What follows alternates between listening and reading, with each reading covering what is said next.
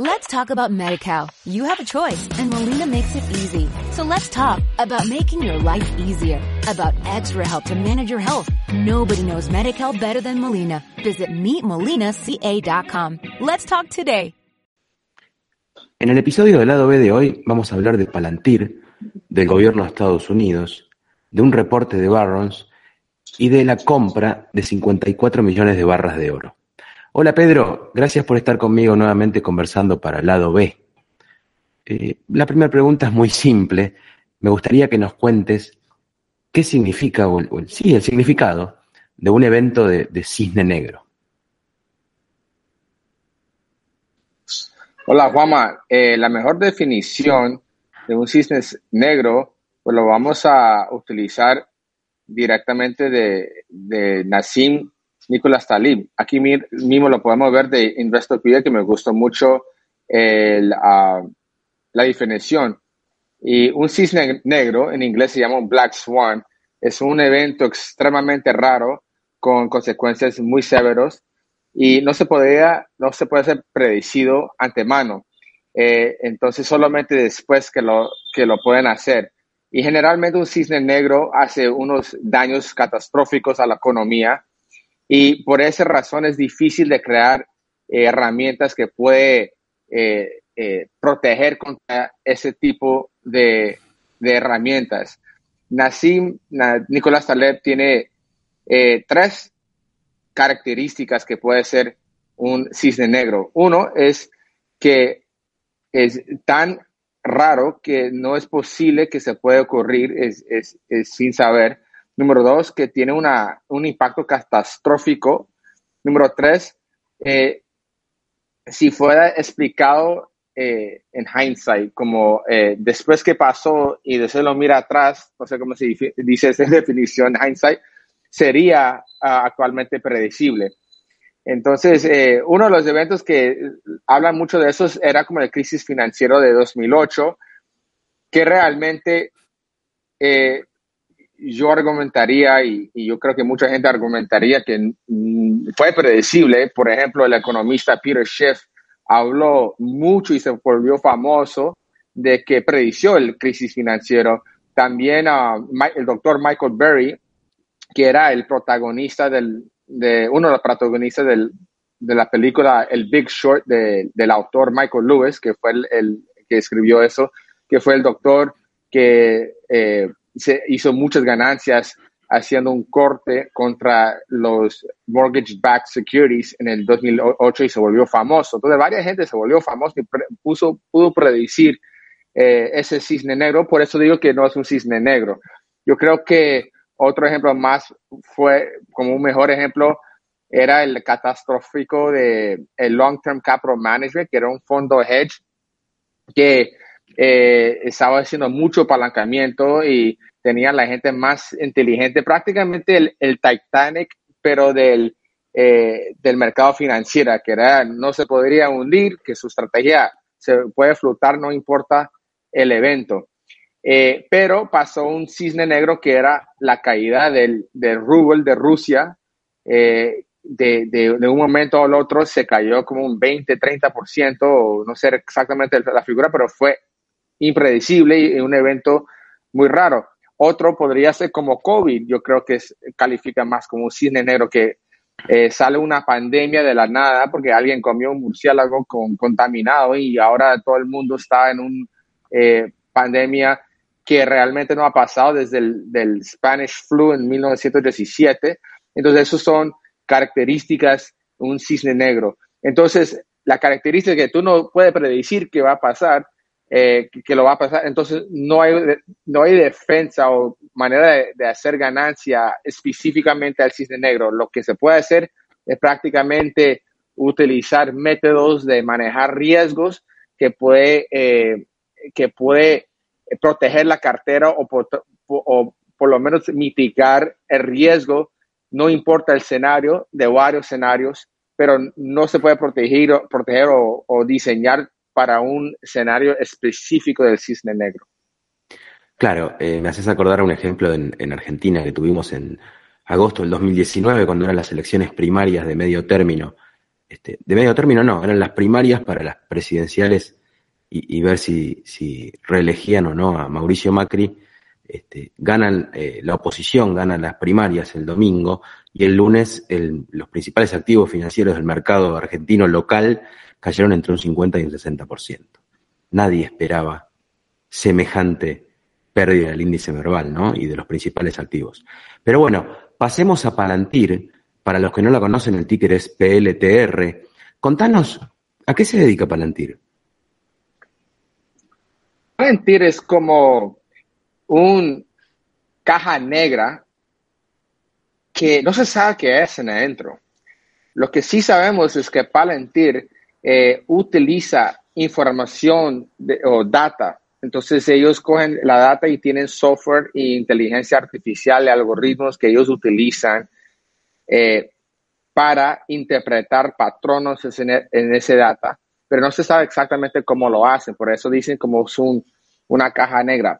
Pero ellos dicen que tú, tú le das la data a Palantir y con sus eh, científicos de data y su software ellos pueden reconocer patrones que de pronto pueden predecir el futuro para, ese, para esa empresa, como eh, encontrarle un patrón que de pronto la empresa ni estaba buscando, lo puede eh, demostrar, mira, esto te va a pasar y eso es la mejor manera de posicionarse contra ese evento. Palantir, si eh, lo, cogieron de la película Lord of the Rings, y, Palantir es prácticamente el nombre de una, un globo de cristal, como diciendo cómo se puede predecir el futuro.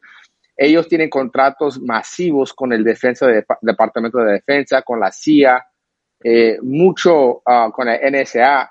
E, ellos, e, ellos son únicos en el sentido que saben manejar datas grandes, que es la diferencia que de pronto Splunk y otras empresas que manejan data de eh, gestiona el análisis de data y, por eso están ganando tan, tanto los, los, grandes contratos con el gobierno, porque el gobierno de Estados Unidos tiene data masiva, pero no lo saben cómo interpretar. Entonces, ¿qué hace Palantir? Ellos dicen, mira, contrata nosotros, eh, la CIA, ¿no? Y nosotros te podríamos empezar a eh, hacer correlaciones que de pronto puedas identificar el próximo acto de terrorismo.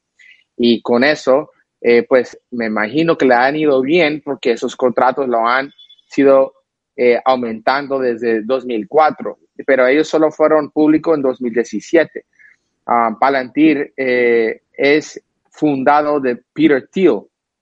Peter Thiel es uno de los PayPal Mafia, que fue uno de los cofundadores de PayPal, y muchos de esos fundadores de PayPal han salido de PayPal y han creado empresas inmensas. Eh, son gente muy únicos y genios, como Elon Musk es uno un parte de los miembros de del PayPal Mafia y él hizo SpaceX, él fundió Tesla y muchas empresas así.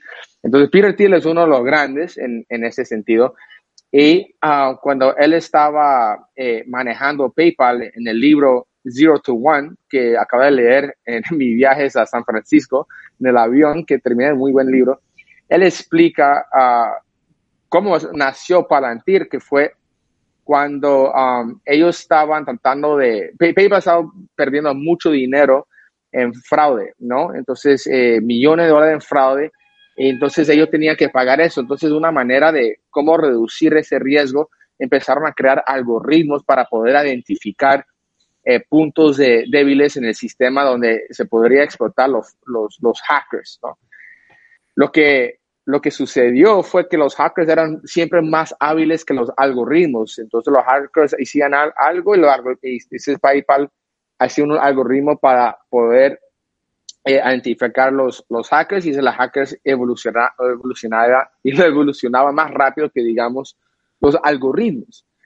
Entonces, Peter, entonces no estaban funcionando. Entonces Peter Thiel eh, decidió, bueno, es que el algoritmo no pueden reemplazar el humano, tiene que es trabajar con el humano. Entonces lo que él hizo era poner gente eh, muy bien entrenado en, identificar o a, analizar eh, eh, puntos de débiles de potencial en el sistema de PayPal, pero lo que pero el función de los algoritmos era para notificar banderas rojas eh, hey, debería uh, mirar esto y eso ahora viene el humano y lo interpreta, que si es un, si es un fraude o no, y, resultó que fue mucho más eficiente así. Y desde ahí empezaron a dar cuenta Peter Thiel que aquí hay, un, hay, una, hay una oportunidad. Hay muchas empresas que no saben utilizar algoritmos, tienen mucha data, pero necesitas el humano para hacerlo. Y eso es donde nació Palantir. Entonces ellos empezaron a utilizar este método, ahora donde él descubrió a través de PayPal, y utilizar esos sistemas para gobiernos grandes como la, CIA y el NSA. Pedro, eh, un tema interesante y al mismo tiempo eh, inquietante. Pero bueno, la, la, pregunta que tengo es, ¿por qué compraron barras de oro? Eso es los, eh, lo que es tan interesante. Entonces, Palantir dice que ellos están comprando barras de oro por un cisne negro. Entonces, ya sabemos que es un cisne negro.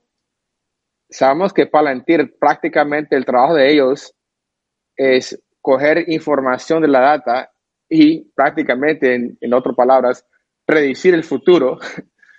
Entonces, la pregunta es, sí, ¿por qué Palantir compró un varas de oro?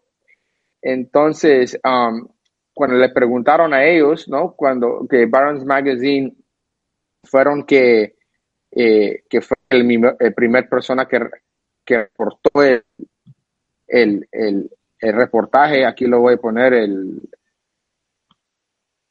el, informe, eh, ellos uh, dijeron que era para, para preparaciones el cisne negro.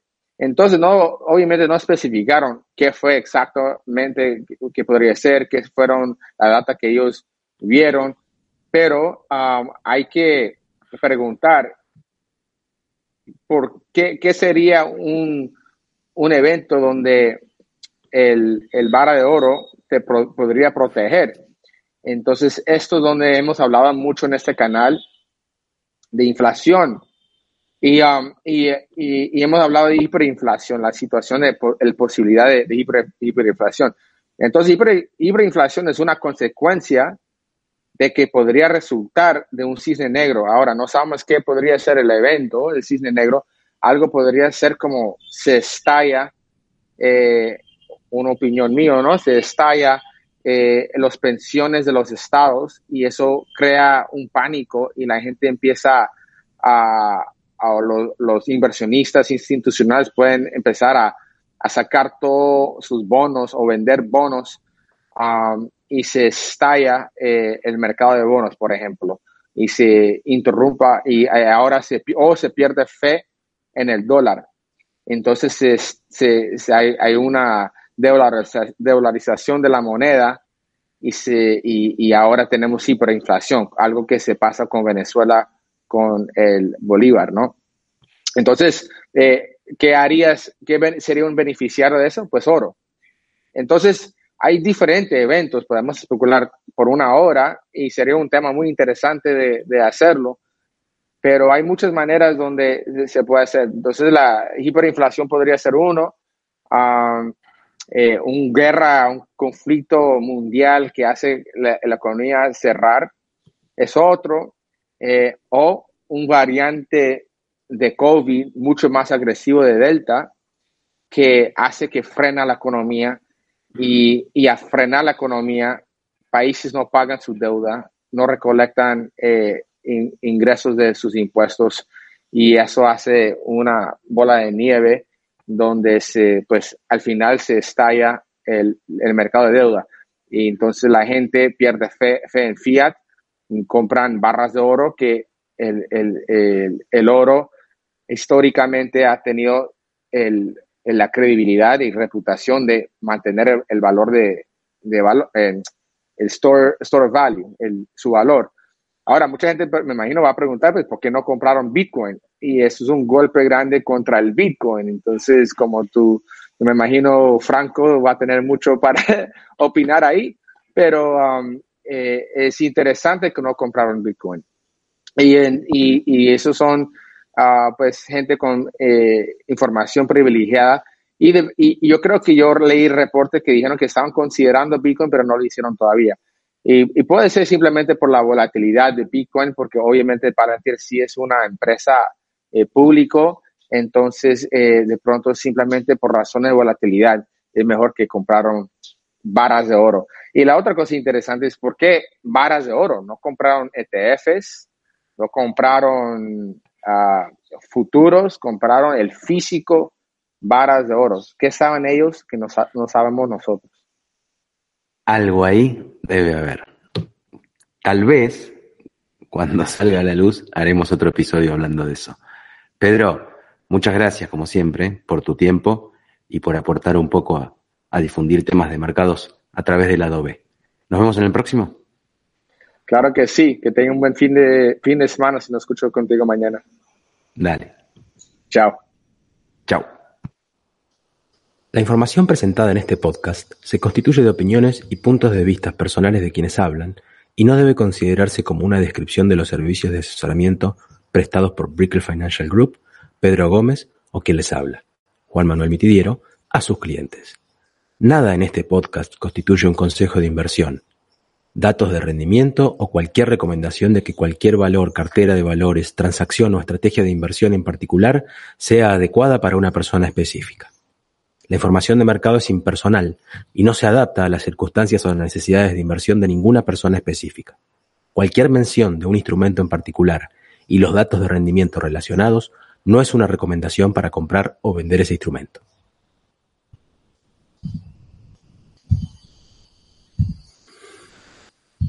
Let's talk about MediCal. You have a choice and Molina makes it easy. So let's talk about making your life easier, about extra help to manage your health. Nobody knows MediCal better than Molina. Visit meetmolinaca.com. Let's talk today.